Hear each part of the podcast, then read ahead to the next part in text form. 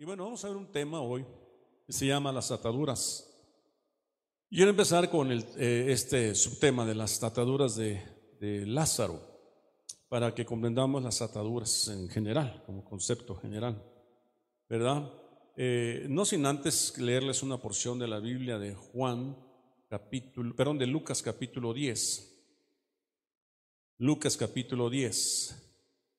Gloria a Dios. Amén. Gloria. Versículo 38. Dice Lucas 10, 38, aconteció que yendo de camino entró en una aldea y una mujer llamada Marta le recibió en su casa. Esta tenía una hermana que se llamaba María, la cual sentándose a los pies de Jesús oía su palabra.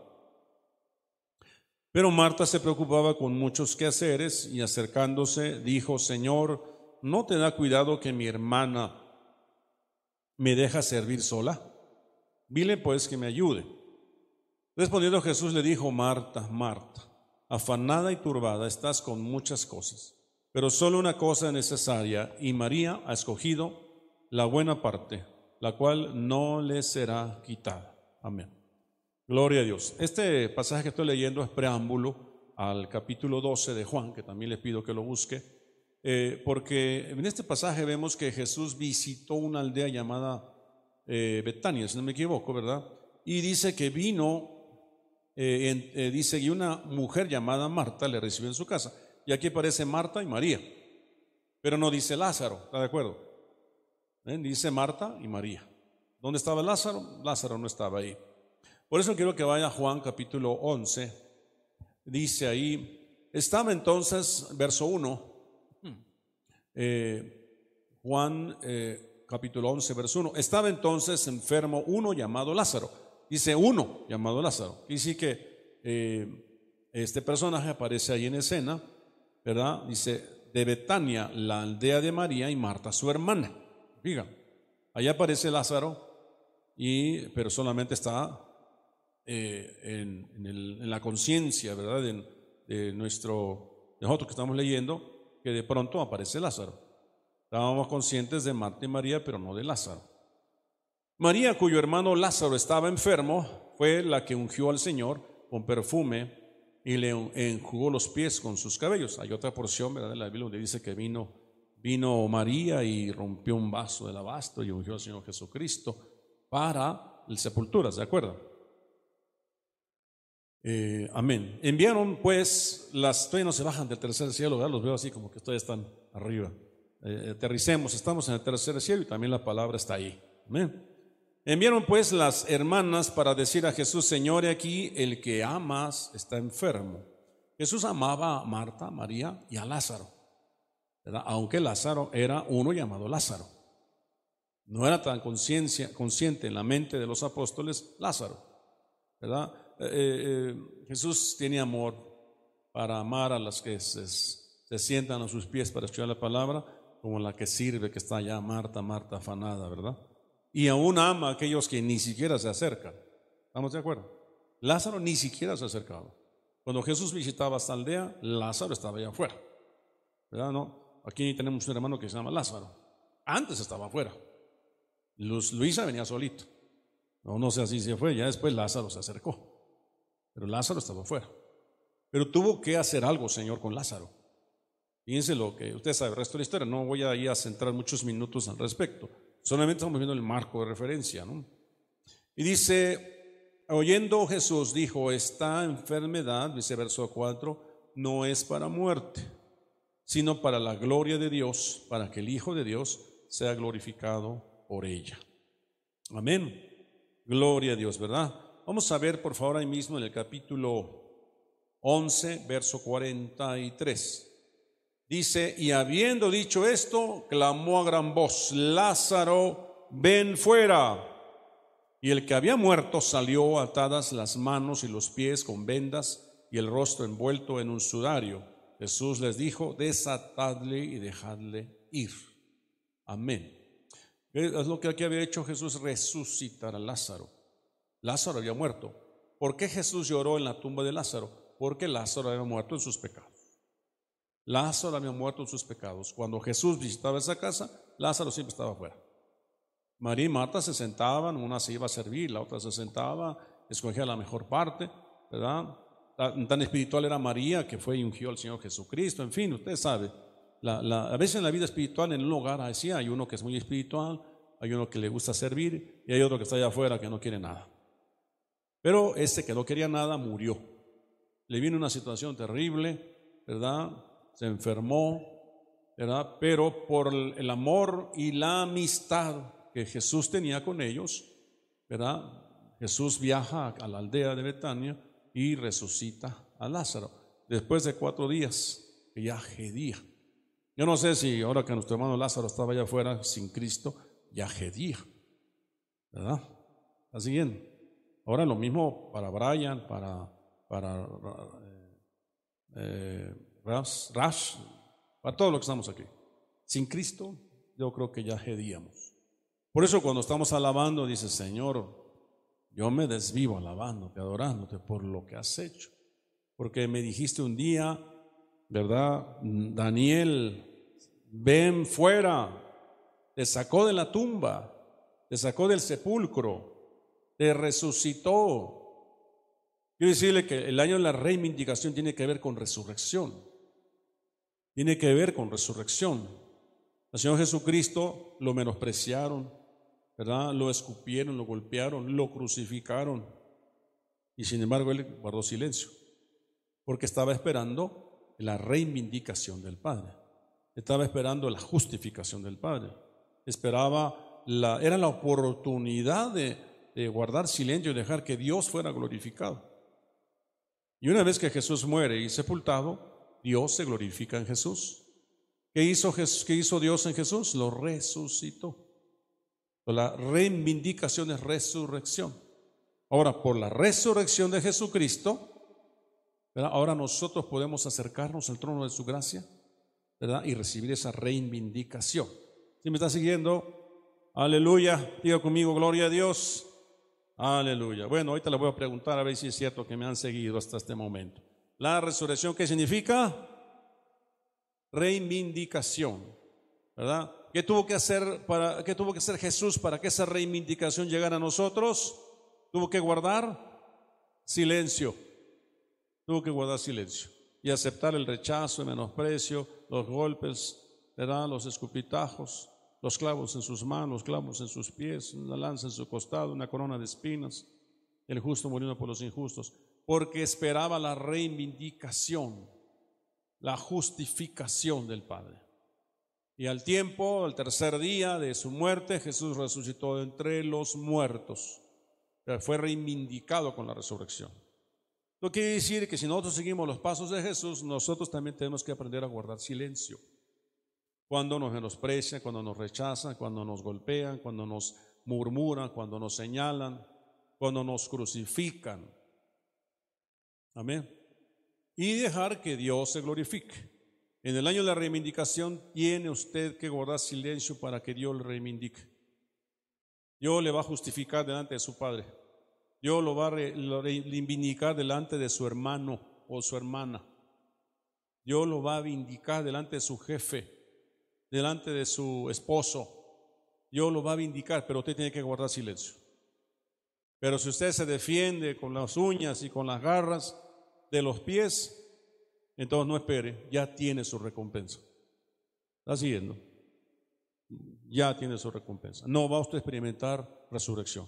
Va usted a ser Lázaro como el Lázaro que estaba allá afuera, que ya gería de cuatro días. De no ser por el clamor que hace la hermana o el hermano espiritual de la casa, eh, no ser por la oración, el clamor que hace el papá, la mamá de la casa, que es muy espiritual, ¿verdad? Aún el clamor que hacen las martas de nuestras casas, que que, también buscan al Señor, pero les gusta servir, ¿verdad? De no ser por ese clamor, porque acuérdense que Marta vino a Jesús, Señor, si hubieras venido, mi hermano no hubiera muerto. O sea, hay un clamor de, de Marta. Y María, Señor, si hubieras estado aquí, mi hermano no hubiera muerto, ¿se acuerdan? Si había un clamor y lo mandaron por él a traer.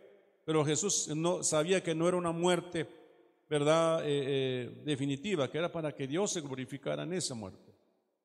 Entonces Dios se glorificó, gracias a Dios, en Lázaro nuestro hermano Lázaro. Dios se glorificó en nuestra hermana Karina, ¿verdad? Dios se glorificó en mi persona y nos reivindicó por medio de la resurrección de Jesucristo. Gracias a Dios por, esa, por ese, ese sacrificio que Jesús hizo para salvarnos. Por Él es que estamos aquí. Ahora, fíjese, termina esta pequeña introducción con un pasaje de eh, Juan capítulo 12, eh, verso 9. Dice así, 12, 9, gran multitud de los judíos, dice aquí, supieron entonces que Él estaba allí y vinieron no solamente por causa de Jesús, sino también para ver a Lázaro, a quien había resucitado de los muertos. Hay gente que viene a vernos por causa de nosotros. Hay gente que nos busca por causa de que Jesús nos resucitó. Hay quien eh, del reojo nos está mirando en el Face, en el WhatsApp, en algún, en los movimientos que hacemos por causa de que Jesús nos ha resucitado. Amén si es que ha resucitado realmente. Y lo dice, pero los principales sacerdotes acordaron dar muerte también a Lázaro. Sin embargo, hay quien quiere darnos muerte. Quieren que de nuevo Rashid muera, que de nuevo, de nuevo este, David muera, qué sé yo. Que nos volvamos al mundo.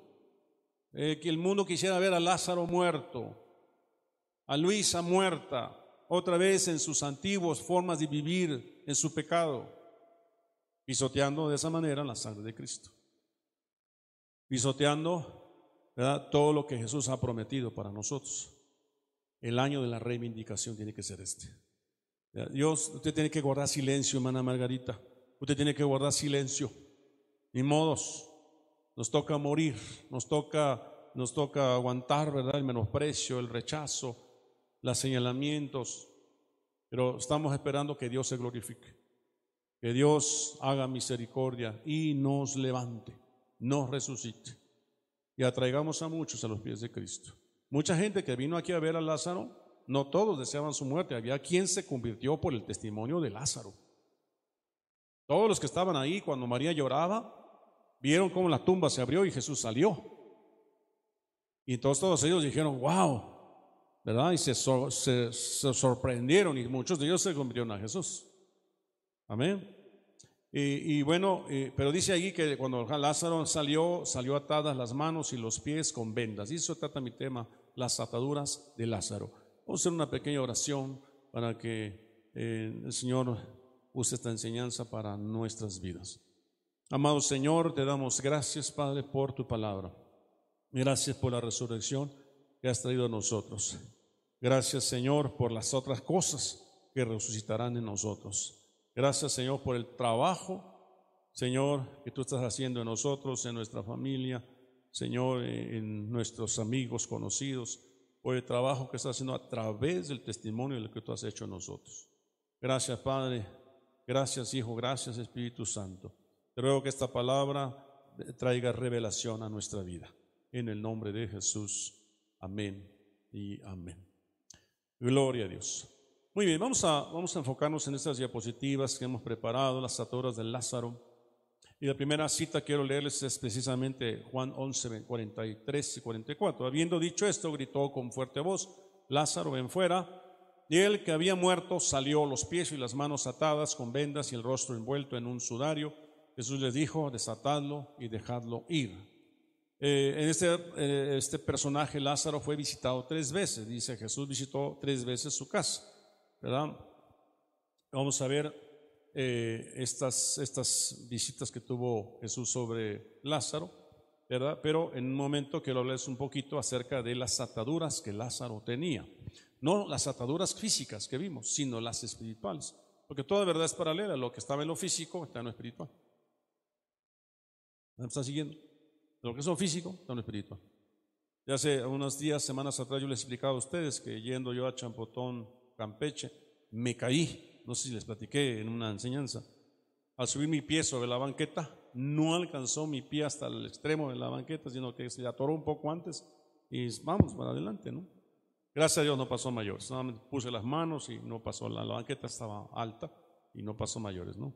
Pero sí, sí, los pastores que estaban conmigo se se, asustaron un poquito, pero no pasó nada. Eh, entonces, eh, en ese, enseguida nos iba a tocar participar en un evento. Veníamos de predicar de Coatzacoalcos, en Villahermosa, y hoy estábamos en Chapotón. Y, este, y pasó, ¿no? predicamos una, una cosa gloriosa que Dios hizo allá en Champotón.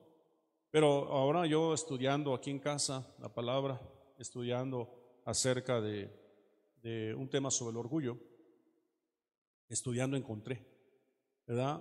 que una de las, eh, dice la Biblia que todo aquel que es orgulloso o vanidoso, soberbio o altanero, dice que Dios lo va a reprender. Y una de las maneras en que Dios puede reprender el orgullo es cayéndonos. Yo cuando yo estaba ahí estudiando dije, Señor, yo creo que a lo mejor yo soy altanero, soy orgulloso, soy, soy este, soberbio. Y la verdad que no iba cuidando mi corazón todo el tiempo. Usted debe cuidar su corazón todo el tiempo. Como, como, como cuida, dice, sobre toda cosa guardada, guarda el corazón porque en él manda la vida. Usted debe cuidar su corazón siempre. Yo voy cuidando mi corazón porque lo que se está haciendo está repercutiendo en el mundo espiritual. Y no puedes avanzar ahí si no tienes un corazón apegado al corazón del Señor. Sin embargo, Dios que conoce las partes más finas de nuestro corazón sabe eh, qué está pasando. Y no quiero decir que yo me haya caído por eso, pero puede ser. Entonces dije, Señor, me humillo. Y la única forma de vencer el orgullo es ayunando. Ayunando y desarrollando más humildad. Desarrollando humildad en el corazón. Y ayunando. Para que esas cosas se vayan del corazón. Amén. Entonces, lo mismo pasa con la historia de Lázaro. ¿verdad? Porque Lázaro estaba, habrá cosas que en nuestra vida nos estén atando, el orgullo es una de ellas, ¿no? Por ejemplo, la atadura de su elección, gente que está atada a sus elecciones. Lucas 10 dice, mientras iban ellos de camino, él entró en cierta aldea y una mujer llamada Marta le recibió en su casa. Ella tenía una hermana que se llamaba María, que sentada a los pies del Señor escuchaba su palabra. Pero Marta se preocupaba con todos los preparativos y acercándose a él le dijo, Señor, ¿no te importa que mi hermana me deje servir sola? Dile pues que me ayude. Respondiendo el Señor le dijo, Marta, Marta, tú estás preocupada y molesta por tantas cosas, pero una sola cosa es necesaria y María ha escogido la parte buena, la cual no le será quitada. María eligió la mejor parte. Estamos atados a nuestras elecciones. Marta eligió estar turbada. La atadura viene por nuestras elecciones. ¿Qué hemos elegido? ¿Qué hemos decidido? Y esas decisiones van a provocar en nosotros repercusiones. María había elegido la mejor parte. ¿Cuál parte ha escogido usted? Hoy escogió la parte de estar aquí, por ejemplo. Marta eligió estar turbada, estar ahí corriendo, haciendo, deshaciendo, ¿verdad? Y enojándose. Ay, ¿por qué no le dices a María que me ayude? Y Lázaro decidió estar fuera. Por eso hablaba yo al principio, Lázaro estaba afuera. Lázaro no estaba ahí. Amén. ¿Quién estaba más atado a las cosas del mundo? Lázaro. ¿Quién estaba así como que zancochado? Marta. ¿Y quién estaba realmente atado al altar de Dios? Era María. Ataduras de libertinaje. Juan 11, 1 al 2. Estaba enfermo cierto hombre llamado Lázaro de Betania, aldea de María y de la hermana de Marta, y de su hermana Marta. María, cuyo hermano Lázaro estaba enfermo, fue la que ungió al Señor con perfumes y le sacó los pies con sus cabellos. Amén.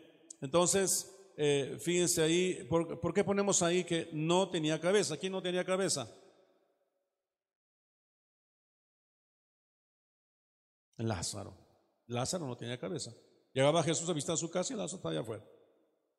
¿Qué no venía Lázaro al estudio? No, quiere, quiere estar allá afuera. No se sujetaba a nadie. Oye, Lázaro, pues que vino, vino Jesús, vente al estudio. No, yo qué voy a hacer allá. Y con su cigarro, por ejemplo. Cada quien hace lo que bien le parece. Cada quien hacía lo que bien le parece. Amén. Las son ataduras de libertinaje. ¿Qué libertades nos damos? ¿Qué libertades nos damos? Bueno, nos vamos de vacaciones, es una forma de darnos una libertad pero eh, están, están en la voluntad de Dios. Están en la voluntad de Dios irme de vacaciones y a lo mejor sí, en cierta forma sí, Dios es un Dios que también quiere que reposes, que descanses. Pero lo que hiciste en esa, en esa oportunidad que te diste eh, honró a Dios, glorificó a Dios? ¿O te diste por ahí algunos lujos, algunos, algunas cosas que pudieran estarnos atando, ¿no?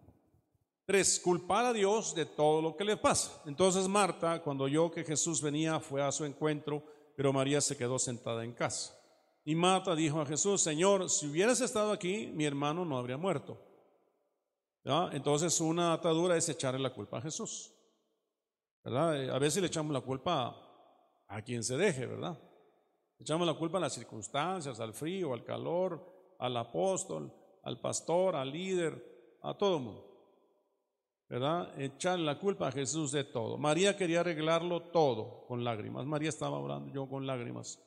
Y Marta fue y le echó la culpa al Señor Jesús. Culpar a Dios de todo lo que nos pasa. Cuando lo que nosotros tenemos que hacer es hacer un inventario de nuestra propia vida y ver en qué nos hemos atado, en qué decisiones nos hemos atado, en qué libertinaje nos hemos dado, qué libertad nos hemos dado, ¿verdad? O en qué cosas hemos culpado a Dios. Amén. Decía yo hace unos días a los muchachos de alabanza, decía yo que el valiente vive hasta que el cobarde quiere. El cobarde es uno, que no ha querido enfrentar eso. Que uno quiere vivir en esa forma de vida, en, esas, esa comodidad de vida. Pero hay un momento que dice, Señor, ya, yo decido cambiar. Año de la, de la reivindicación. Yo quiero aprovechar mi reivindicación. Y para eso necesito arrepentirme. Necesito cambiar de manera de pensar, de shubá, arrepentirme. Necesito cambiar mi, la escena, mi forma de, de, trabajar, de costumbres, de tradiciones en las cuales yo me he estado moviendo estos años. A veces estando afuera, otras ahí en medio y otras muy cerca de ti. ¿verdad? Y, aquí María, aún, María falló, ¿verdad? Se la pasaba llorando. Bendiciones por ser desatado. Fíjense la bendición de ser desatado. Juan 12, 1 al 3. Jesús, entonces Jesús, seis días antes de la Pascua, vino a Betania, donde estaba Lázaro, al que Jesús había resucitado entre los muertos. Y le hicieron una cena allí. Marta servía, pero Lázaro era uno de los que estaba a la mesa con él. Aleluya. Lázaro había resucitado. No solamente físicamente, sino espiritualmente. Ahora Lázaro ya no estaba afuera. Ahora Lázaro estaba sentado, ¿verdad? Con Jesús a la mesa. Amén. ¿Está siguiendo? Cuando nosotros estamos haciendo lo mismo ahora. Ahora estamos sentados a la mesa del Señor. ¿Verdad? Tuvimos que romper algunas ataduras. Ataduras de libertad, ataduras de echarle la culpa al Señor, ¿verdad? Las ataduras de decisiones tomadas, ¿verdad? Partes, malas partes tomadas. Entonces María, tomando una libra de perfume de nardo puro que costaba mucho, ungió los pies de Jesús y se los secó con los cabellos, y la casa se llenó con la fragancia del perfume. Fíjense ahí en la atmósfera. Ahora todos sirven, todos dan de sí, ¿verdad? Todos se entregan ahí. Lázaro estaba sentado a la mesa. Marta servía y María adoraba, derramando su perfume a los pies de Jesús. ¿Cuál es la nueva condición que Dios nos ha puesto a nuestra vida? Es un año de reivindicación. Si te quieres reivindicar, muchas cosas van a depender de las decisiones que tú tomes. Muchas cosas van a, depender de las libertades que te das. Y muchas cosas van a depender de las culpas que le dejas a Dios, ¿verdad? En lugar de enfrentarlas tú y romper dice que cuando Lázaro salió, salió atado las manos, los pies. Necesitamos desatarnos, ¿verdad? Y, romper esas ataduras y realmente estar donde debemos estar. Lázaro sentado a la mesa. Marta continúa sirviendo, ¿verdad? Y María adorando y derramando su perfume a los pies de Jesucristo. ¿Dónde está usted? ¿Dónde? ¿Dónde? Tenemos que ser como María, ¿no? Amén. ¿Hasta ahí vamos bien? Vamos a ver el tema de las ataduras. Aquí vimos el ejemplo de las ataduras de Lázaro. Lucas 13, 16. Y esta que es hija de Abraham, a la que Satanás ha tenido atada durante 18 años, largos años, no debía ser libertada de esta ligadura en día de reposo. Hablamos de una mujer que estaba encorvada y tenía 18 años. El número 18 es el número de la palabra vida. Palabra vida, chaín, y también el número 18 es el número de la palabra eh, chata o jata, en hebreo significa pecado. Entonces, cuando dice 18 años atada, que sí que 18 años el pecado te ata, el pecado te encorva. Hay otra cita por ahí donde dice, dice que eh, habían 18 personas que habían muerto cuando la torre, una torre había caído, ¿se acuerda? Y Jesús le dice que os, sorprende que esos 18 hayan muerto. Si no os arrepentís, también moriréis. Esos 18 habían muerto por el pecado. Pero si ustedes no se arrepienten, también morirán. Ese es el caso del pecado. Y este otro habla de una mujer que había estado atada por su pecado, encorvada, mirando todo el tiempo la tierra, no podía ver al cielo, todo el tiempo viendo las cosas de la tierra, pero Jesús quiso libertarla de su atadura. ¿Dónde están puestos nuestros ojos? La Biblia dice, puesto los ojos en el autor y consumador de la fe, cual es Jesucristo. Y, y, en medio de ese nos pueden rechazar y menospreciar y decir, ahorita, guarda silencio. Espera la vindicación o la reivindicación de Dios en tu vida. Amén. ¿Cómo se desatan las ataduras? Las ataduras de Sansón, ¿cómo acabó atado? Vamos a ver la historia de Sansón para ver cómo fue que se ató y cómo, ¿verdad? Le podemos, podemos desatar. ¿Y cómo acabó Sansón? Número uno, ataduras de traición. Jueces 15, no se alcanza a ver aquí, jueces 15, 10 al 11. Y los varones de Judá les dijeron, ¿por qué habéis subido contra nosotros? Y ellos respondieron, aprender a Sansón hemos subido, para hacerle como él nos ha hecho. Y vinieron tres mil hombres de Judá a la cueva de la peña de Etam, y dijeron a Sansón, ¿no sabes tú que los filisteos dominan sobre nosotros? ¿Por qué nos has hecho esto? Y él les respondió, yo les he hecho como ellos me hicieron. Amén. Ahí había una atadura en Sansón. Como ellos me hicieron, yo le he hecho. ¿Cuántos tenemos esas ataduras? ¿Cuántos decimos, ah, pues como él me hizo, ahora yo le hago? ¿Cuántos pensamos así? No me diga. Yo les he hecho como ellos me hicieron. Ellos me traicionaron, yo los traiciono. ¿Cuál es, el, ¿Cuál es el espíritu? Ahora, ¿por qué digo Judá? Porque arriba dice, y los varones de Judá les dijeron, ¿por qué habéis subido contra nosotros? Y ellos respondieron a aprender a Sansón hemos subido para hacerle como Él nos ha hecho. Fíjense cómo ellos iban a hacerle como ellos le habían hecho. Y vinieron tres mil hombres de Judá. Judá es la alabanza. Y dice, dice eh, a la cueva de la peña de Etam, y dijeron a Sansón, ¿no sabes tú que los filisteos dominan sobre nosotros? ¿Por qué nos has hecho esto? Y él le respondió, yo les he hecho como ellos me hicieron. Yo les he hecho como ellos me hicieron. ¿Cuál es el espíritu de Judá? A Sansón lo traicionó Judá. A Sansón lo traicionó Judá. El espíritu de Judá. Inciso A. ¿Cuál, es el, cuál eh, fue el que entregó a José? Vamos a ver algunos ejemplos de Judá. Judá fue el que entregó a José. Dice Génesis 37, 26 a 27. Y Judá dijo a sus hermanos, ¿qué ganaremos con matar a nuestro hermano y ocultar su sangre? Venid vendámoslo a los ismaelitas y no pongamos las manos sobre él, pues es nuestro hermano. Carne nuestra y sus hermanos lo hicieron así, hicieron caso. Hay un ejemplo de cómo Judá traición. Tenemos que romper ataduras de traición. Ataduras de traición. Si no, no vamos a avanzar. Amén. En el año de la reivindicación, en el año de la reivindicación, el Señor ha dicho, levántate Judá, resucita Judá pero desatad las ataduras que tienen en sus manos, en sus pies. Rompan sus ataduras. Rompan sus ataduras.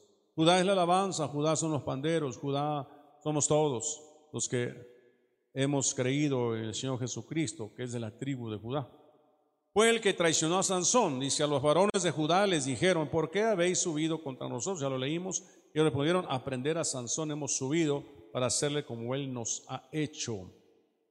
Entonces, Sansón fue traicionado. Sansón estaba atado por las, las traiciones.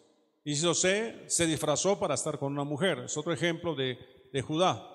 Génesis 38, 14. Entonces ella se quitó sus ropas de viuda y se cubrió con un velo. Se envolvió bien y se sentó a la estrada de Naim, que está en el camino de Timnat, porque veía que Sela había crecido y ella aún no le había sido dada por mujer. Cuando la vio, Judá pensó que era una ramera, pues se había cubierto el rostro. A veces ustedes que Judá, cuando después de que vendió a su hermano, se apartó y se casó con una mujer. Eh, y uno de sus hijos se casó con otra mujer de ahí. Finalmente el hijo muere. Entonces, la mujer que quedó viuda, según la ley del liberato, tenía que ser dada a otro de los hermanos de, de, su esposo muerto. Entonces le dan a un hijo, pero ese también dijo a, a Onán, y ese Onán también muere. Y todavía estaba Sela, pero Sela estaba muy chico. Entonces Judá le dijo, no te preocupes mujer, tan pronto mi hijo crees que te lo doy. Pasaron los años, el hijo había crecido, pero ella miraba que no le daban a Sela. Entonces Judá dijo, dijo yo, si lo voy a Sela también va a morir. O sea, él mismo quería romper ese pacto. Entonces ella, ella supo que Judá iba a subir a ese pueblo donde ella vivía y ella se vistió de ramera. Entonces Judá cuando la vio, ¿verdad? Tuvo relaciones con ella, con su nuera y le dejó, le dejó el manto, su báculo y su anillo. ¿De acuerdo? En señal de que le iba a pagar, ¿verdad? Eh, sus servicios. Asunto seguido, él manda con un, carnero para pagar, pagar sus servicios y la mujer dice, no la encuentran primero, ¿verdad? Y después le avisan a, Judá que estaba embarazada. La, la mujer, su nuera. Entonces van a buscarla para matarla y ella le dice, de quién son este manto, este báculo y este anillo, son estos hijos o este hijo que tengo. Se lo dicen a Judá y Judá dice, cuán terrible ha sido mi actitud, mi conducta. Mejor ha sido la conducta de ella. ¿De acuerdo? Y de ese embarazo nacieron dos hijos. Amén. Entonces, esta historia de la vindicación, por ahí está la historia de la vindicación, pero aquí hay, un, aquí hay una traición, ¿verdad? Se disfrazó para estar con una mujer. Y se desvió hacia ella junto al camino y le dijo, vamos, déjame estar contigo, pues no sabía que era su nuera. Y ella dijo, ¿qué me darás por estar contigo? Él respondió, yo te enviaré un cabrito de las cabras del rebaño. Y ella dijo, me darás una prenda hasta que la envíe. Y él respondió, ¿qué prenda tengo que darte? Y ella dijo, tu sello, tu cordón y el báculo que tienes en la mano. Y él se la dio y se llegó a ella y ella concibió de él. ¿Qué fue lo que la vindicó después? Una es que ella actuó así porque él no estaba cumpliendo su palabra de darle a Cela. Digo, con usted sea su palabra, cúmplala. Si alguna vez da su palabra, cúmplala. Porque Dios es un Dios de justicia. Amén. Alguna ocasión, ya lo he platicado algunas veces, eh, eh, habíamos, compramos un terreno ahí arriba, tenemos un terreno ahí arriba, solo que no podemos establecer la iglesia ahí porque está muy arriba. En su momento creímos que era un buen, una buena decisión. Pero cuando se compró, la persona que nos lo ofreció eh, era, tenía esa parte. Pero ella estaba dispuesta a dejar esa parte, aparte, quedarse con otra parte y para que nos dejaran esta otra que era más grande. Hablamos con el dueño y se hizo el cambio. Pero en el cambio, la mujer que nos ayudó vino un día llorando y me dijo, mi esposo me corrió de mi casa porque hice esto. Aunque él estuvo de acuerdo, él estuvo en la firma. Pero no, no le gustó y me corrió. Y ahora no sé dónde voy a vivir. Le digo, este, ¿qué puedo hacer por usted? Me dijo, yo lo que quiero es comprarme un terrenito para yo vivir sola. Entonces yo me, me apiedé en mi corazón y dije, sí, cómo no. Yo cada semana le voy a dar dinero para que compre su terreno. Porque me platicó que había una forma de comprar adelante. Entonces yo me quedé de darle cada semana, no sé si 300 o 400 pesos, no me acuerdo. Y cada semana estaba aquí. Y le daba yo sus 300, 400 pesos. Una cantidad determinada, le dije, durante un tiempo, hasta que se junte cierta cantidad. Ese fue mi proceder. Acto seguido, como al mes, viene con su esposo. Y entonces dije, bueno, no que se había enojado con su esposo, no que su esposo la corrió. No, se contentaron ellos y ahora era una obligación mía darle esos 300, 400 pesos. Entonces hablé con ella y le dije, bueno, yo veo que ya se reivindicó con su esposo, todo está bien. Y se puso a llorar. Me dijo, no, usted me dijo, está bien, no se preocupe, yo voy a cumplir mi palabra. Pero cada semana, cada semana, hasta que se cumplió la cantidad que quedamos. Cumplir tu palabra, no hay de otro. O sea que uno debe tratar de ser justo, ¿verdad? Bueno, el único que lo ha sido es el Señor, pero nos ha enseñado cómo debemos de proceder él respondió, yo te enviaré un cabrito, dice, ya lo leímos, ¿verdad? Y entonces él iba a recuperar sus prendas. Muy bien, vamos a ver, desvía al pueblo. Judá, ¿qué hace? Judá desvía al pueblo a pecar, dice, dice Oseas 4:15. Si fornicas tú, Israel a lo menos no peque Judá. Y no entréis en Gilgal, ni subáis a Betabén, ni juréis, vive Jehová. Al menos que Judá no peque, pero Judá también peca. Estamos hablando de la traición de Judá. Sustraía de la bolsa, pero dijo esto en Juan 12:6, no porque se preocupará por los pobres, sino porque era un ladrón. Y como tenía la bolsa del dinero, sustraía de lo que se echaba en ello. Estamos hablando de ataduras de traición. Judá traiciona. Entonces, ¿qué tenemos que hacer en el año de la vindicación? Renunciar a la traición.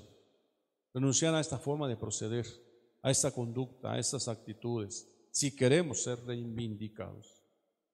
¿Qué hizo Judá cuando supo que la mujer eh, tenía el báculo y de eso reivindicó a la mujer? Y reconoció a sus hijos. Bueno, vendió a su líder, Mateo 26, 15, y dijo, ¿qué estáis dispuestos a darme porque yo os la entregue? Ellos le, pensaron, le pesaron 30 piezas de plata. Judas Iscariote entregó al Señor Jesucristo. Lo vendió. Eso hace Judá. En el año de vindicación usted tiene que renunciar a todo eso. Si es que hay alguna, no digo que lo haya en su totalidad, pero alguna, alguna pizca, alguna, alguna eh, sombra, ¿verdad? De esas ataduras tienen que ser quitadas. Número dos, ataduras de venganza. Estamos hablando de Sansón. Jueces 15, dice 10 al 11. Y los varones de Judá les dijeron, ¿por qué habéis subido contra nosotros? ¿Verdad? Y ellos respondieron, y eh, respondieron, a aprender a Sansón hemos subido. Acuérdense, ya lo leímos varias veces. Esta habla de una atadura no solo de traición, sino de venganza. Dice Romanos capítulo 12 que, no, eh, que no te vengues tú, sino que des lugar a la venganza que el Señor puede ofrecer. La restitución, la reivindicación, la justificación que Dios puede hacernos. Ataduras de engaño, jueces 16 y Dalila dijo a Sansón, yo te ruego que me declares en qué consiste tu gran fuerza y cómo podrás ser atado para ser dominado. Y le respondió Sansón, si me ataren con siete mimbres verdes que aún no estén enjutos, entonces me debilitaré y seré como cualquiera de los hombres. Ataduras de engaño. Varias veces Dalila engañó a Sansón y él se dejó atar. Habrá cosas en nuestra vida que nos dejamos atar, es decir, sabemos que no están bien y sin embargo eh, siguen ese camino de, engaño, de engaño y de engaño. ¿Verdad? Tarde que temprano estás, lo que estás en juego es tu consagración. Lo que está en juego, si quieres reivindicación, necesitamos renunciar a estas ataduras.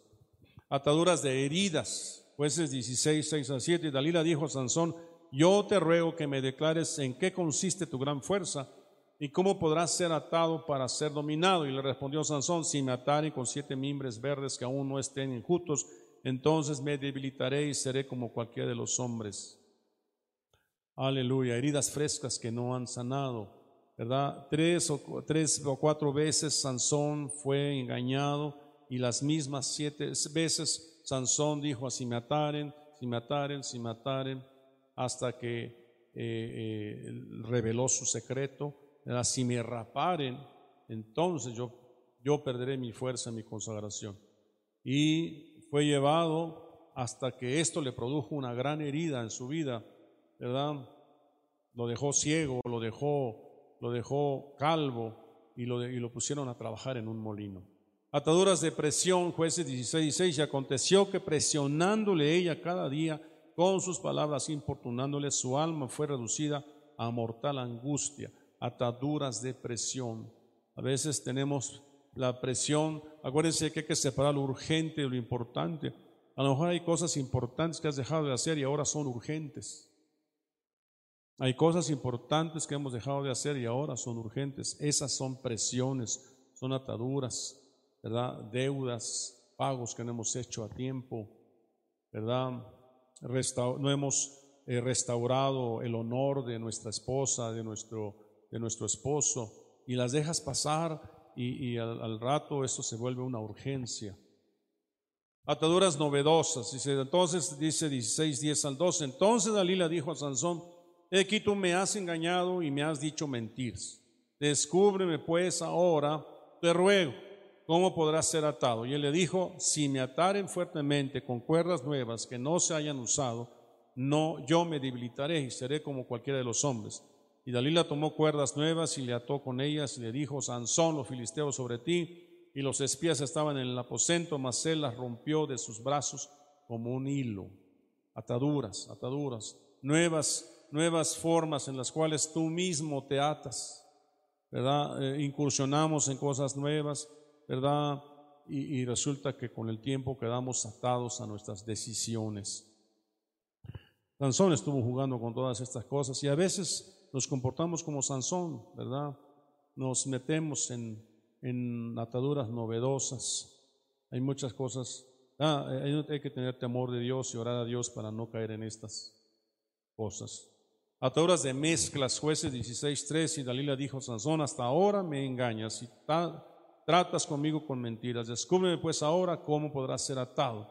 Él entonces le dijo, si tejieres siete guedejas de mi cabeza con la tela y las asegurares con la estaca. A ver si está ahí una mezcla ahí, ¿verdad? De cosas.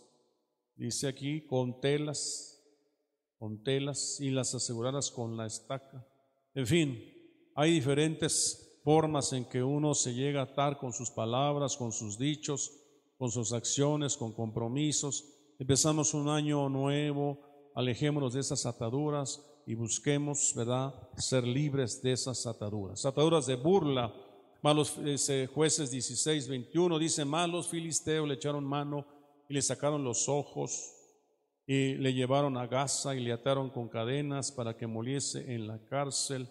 Y el cabello de su cabeza comenzó a crecer después, etcétera. Y dice aquí que el cabello le creció, pero dice que los filisteos se burlaban. ¿Se acuerda usted cuando lo llevaron para que se pusiera sobre las columnas más fuertes de ese lugar, ¿verdad? Y tuvo que derribar esas columnas para de alguna manera restaurar o cumplir su llamado delante de los ojos de Dios. dice que mató más filisteos ahí que en toda su vida. ¿Cómo se rompen las ataduras? Vamos a ver rápidamente estas cosas porque el tiempo se nos ha acabado. Número uno, el día del culto. Y esta que es hija de Abraham, a la que Satanás ha tenido atada durante 18 largos años, no debería ser libertad de esta ligadura en el día de reposo. ¿Cómo Dios nos rompe las ataduras? Viniendo al culto, viniendo al servicio. Ahora que vamos a estar un poquito, pues, eh, eh, guardarnos nuevamente en nuestras casas por la contingencia, venir al culto a través de esta transmisión, ¿verdad? A través de las redes sociales, a través de la transmisión que estaremos haciendo oportunamente según los horarios que corresponden.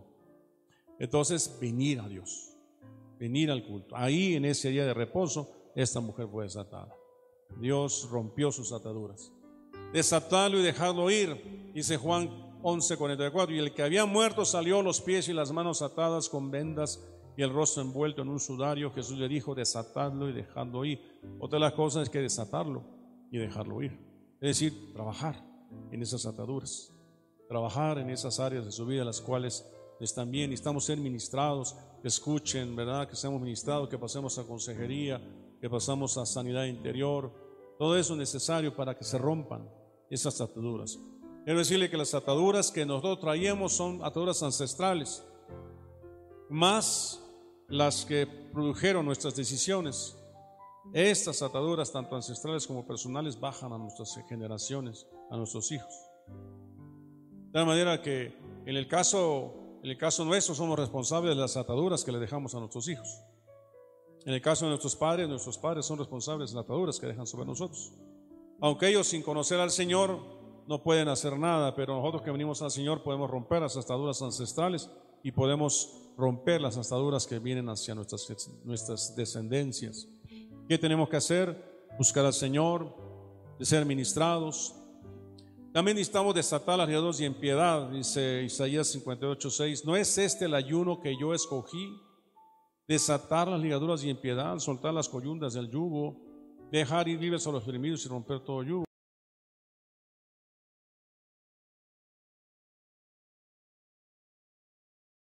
Ligaduras, las, ligaduras de impiedad, las coyundas, dejar libres a los quebrantados, a los oprimidos.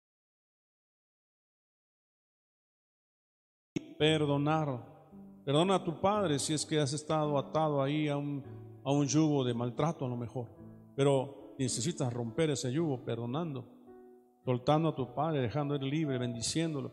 Si no puedes, ayuna, agradando a Dios. Fíjese lo que dice Eclesiastés 7:26. Y he hallado más amarga que la muerte a la mujer cuyo corazón es lazos y redes. Algunos podrán tener una atadura de perversión ancestral, ¿verdad? La mujer cuyo corazón es lazos y redes y sus manos ligaduras. El que agrada a Dios escapará de ella. La forma de escapar de esa atadura es agradar a Dios. Mas el pecador quedará en ella preso, agradando a Dios. Ya dimos aquí toda una enseñanza hace unas semanas atrás sobre cómo agradar a Dios. Cómo agradar a Dios. Amén. Número 5, con unción. Isaías 45.1 dice, así dice el Señor a Ciro, su ungido, a quien he tomado por la diestra para someter ante él naciones y para desatar lomos de reyes, para abrir ante él las puertas para que no queden cerradas las entradas Amén. Dice que la unción en los posteros tiempos, el yugo estaba sobre la cerviz de los hombres, se podriría a causa de la unción. La unción, la autoridad de Dios, esa rompe ataduras. Rompe ataduras. Amén. Pero necesitamos primero arrepentirnos de esas ataduras, de esas ataduras por decisiones tomadas, como leíamos en Lázaro, ¿verdad? Eh, por culpas que le hemos echado a Dios o a otros hombres. También siendo dignos, Apocalipsis 5.2 dice, y vi un ángel poderoso que pregonaba a gran voz, ¿quién es digno de abrir el libro y desatar sus sellos? Aleluya, siendo dignos. ¿Verdad? Si nosotros buscamos ser dignos, ¿verdad? Eh, quiere decir... Eh, siendo correctos, rectos, justos, merecedores, vamos a ser desatados de esas ataduras. Yo sé que en mi caso muy personal, desde que yo conocí al Señor, yo vengo orando por esas, esas maldiciones ancestrales, que ahora sé que se llaman ataduras. Desde que yo conocí al Señor, sin saber, yo venía orando, perdóname, perdóname. Perdona los pecados de mis padres, perdona los pecados de mis ancestros, perdona mis pecados. ¿verdad? Y, Dios, eh, Dios ha tenido misericordia. Pero hasta el día de hoy yo sigo orando porque rompa ataduras, rompa. Rompa con ligaduras ancestrales. ¿Y qué tenemos que hacer? Procurar ser digno de escapar, ¿no? Digno, ¿verdad? De, de abrir el libro y desatar sus sellos, ¿verdad? ¿Qué tengo que hacer? Unción, buscar la unción la autoridad de su Dios, estar bajo autoridad para que esa autoridad, esa unción pueda yugos, destruya la fortaleza, agradando a Dios, agradando a Dios, eh, ayunos y perdonando a quienes me han ofendido, para que sean rotas esas ligaduras, dejando ir, desatando y dejando ir a los quebrantados, perdonarlos, dejarlos ir ¿verdad? Eh, venir al servicio, buscando cada servicio, ser liberado, ser, ser limpiado. Amén. Siendo dignos, siendo dignos. Aleluya. Necesitamos buscar al Señor en un año en que el Señor ha hablado y ha prometido reivindicarnos. La única forma de que Dios nos reivindique, ¿verdad? Es que nosotros vengamos al Señor con corazones sinceros. Definitivamente para que Señor nos reivindique necesitamos arrepentimiento. Necesitamos volvernos al Señor con todo nuestro corazón. Necesitamos renunciar si ha habido en nosotros traición, ¿verdad? Si ha habido, eh, si ha habido lo que decíamos en Lázaro, ¿verdad? Si, si Él eh, tomó la decisión, tomó la, la peor parte de estar afuera Necesitamos tomar la mejor parte de estar cerca del Señor. Amén. Necesitamos nosotros dejar, dejar la traición, decíamos hace un momento cuando Judá traicionó, dejar las ataduras de burlas. La burla puede ser ese, esa, ese sarcasmo que a veces usamos. Eso puede atar a alguien. Dejar esas burlas, dejar esas ataduras, dejar de involucrarnos en cosas del mundo. Eh, finalmente nos están atando y una de esas nos vamos a escapar y nos vamos a quedar presos, atados a esas costumbres, a esas tradiciones, a esos hábitos. Debemos romper con esas ataduras novedosas, esas, esas presiones. Cuando alguien vive bajo presión se enferma. Ataduras de heridas. Perdone a quien le haya herido, perdónelo, suéltelo. Ataduras de engaño. Mejor hemos engañado, no hemos sido engañados. Ataduras de venganza. Dejemos ese camino, ¿verdad? De traición, como lo fue Judá, ¿verdad? Que tuvo varios procederes, ¿verdad? Que dejan mucho que decir de su, de su ministerio, ataduras de traición, quitarlas de nuestra vida para que finalmente podamos ser libres de esas ataduras. Por eso decía al principio, realmente cuando venimos a Cristo lo que Dios hizo fue sal fuera, sal fuera, ¿verdad? Este, el nombre de cada uno de nosotros, sal fuera. Él nos resucitó. Pero luego que fuimos resultado, dice desatadle y hay ataduras que traíamos. Hay que romper con esas ataduras ancestrales, generacionales y esas ataduras las cuales hemos adquirido ¿verdad? en nuestro diario vivir. ¿verdad? Y necesitamos ser libres de todas ellas. ¿verdad? Y necesitamos vivir en este año un año de reivindicación, de vindicación, ¿verdad? de reconciliación con el Señor. Aleluya. Vamos a orar, iglesia. Vamos a orar. Que esta enseñanza nos ayude un poquito a reflexionar, ¿verdad? Vemos como interesante que después de que Lázaro fue resucitado, dice, todos le servían, ¿verdad? Todos daban de sí. Lázaro estaba sentado a la mesa, Marta estaba sirviendo y María adoraba, derramando un perfume a los pies de Jesucristo. Aleluya. Ahí libres en la presencia de Dios queremos estar. Amado Señor, te damos gracias, Señor, en esta mañana. Gracias por tu instrucción, gracias por tu palabra. Gracias, Señor, por la bendición de ser desatados. Gracias porque nos has llamado a tu presencia. Pero tú quieres que caminemos en libertad. Tú quieres que caminemos este año reivindicados delante de ti. Y la única forma de ser reivindicados, Padre, Señor, es reconocer, Señor, que aún hay áreas en nuestra vida las cuales nos han ligado, nos han atado y que necesitamos, Señor, romper. Por eso es que venimos, Señor, a buscar la unción, a buscar el congregarnos, a buscar la administración, Padre, a buscar agradarte, a buscar ser dignos. Por eso es que venimos, Señor Dios, a, a tu presencia. Padre, en el nombre de Jesús, queremos vivir la experiencia de la libertad, Señor, que da el haber sido libertados.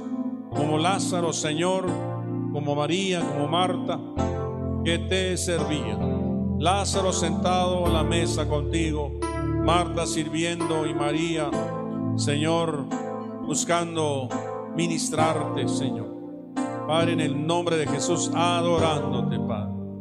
Así queremos estar en tu presencia.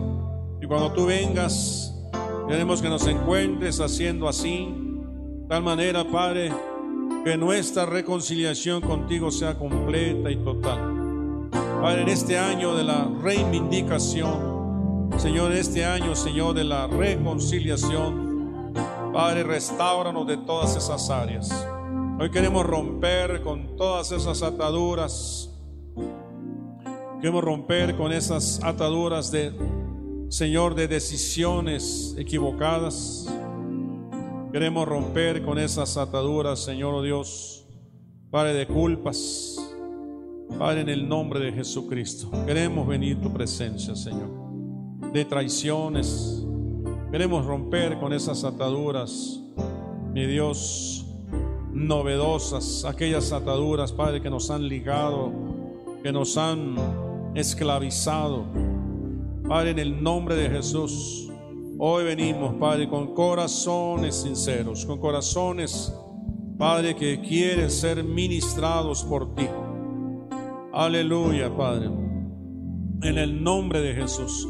Hoy decidimos romper con maldiciones ancestrales, generacionales, heredadas de nuestros padres. Hoy rompemos con ellas, pero también rompemos con aquellas que les hemos heredado a nuestras generaciones, a nuestros hijos, por aquellas decisiones equivocadas que tomamos, por aquellos momentos, Señor, en que hemos, Señor, pensado mejor estar afuera. Padre, en el nombre de Jesús, y no hemos tomado la mejor parte, Señor, que es estar cerca de ti. Padre, en el nombre de Jesús, hoy venimos, Padre, buscando tu rostro, humillando nuestros corazones delante de ti, pidiendo, mi Dios, que tú nos reivindiques, que nos reivindiques, guardando silencio aleluya, ante, ante las, las injurias, rechazos, menosprecios. Porque para salir de estas cosas, Padre, necesitamos humillarnos. Necesitamos reconocer que no es en nuestras fuerzas, ni es justificándonos a nosotros mismos, sino humillándonos, Padre. Padre, en el nombre de Jesús, hoy nos humillamos. En el nombre de Jesús y buscamos tu rostro. Permítenos, Padre, en el nombre de Jesús, este año sea un año de reivindicación. Que toda atadura sea rota, Padre, en el nombre de Jesús. Señor, buscando, Señor,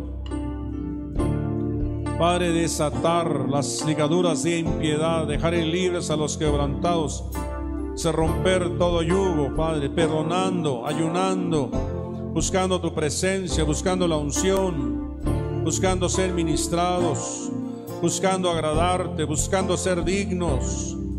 En el nombre de Jesús. Aleluya. Digno eres mi Dios de suprema alabanza, de suprema adoración.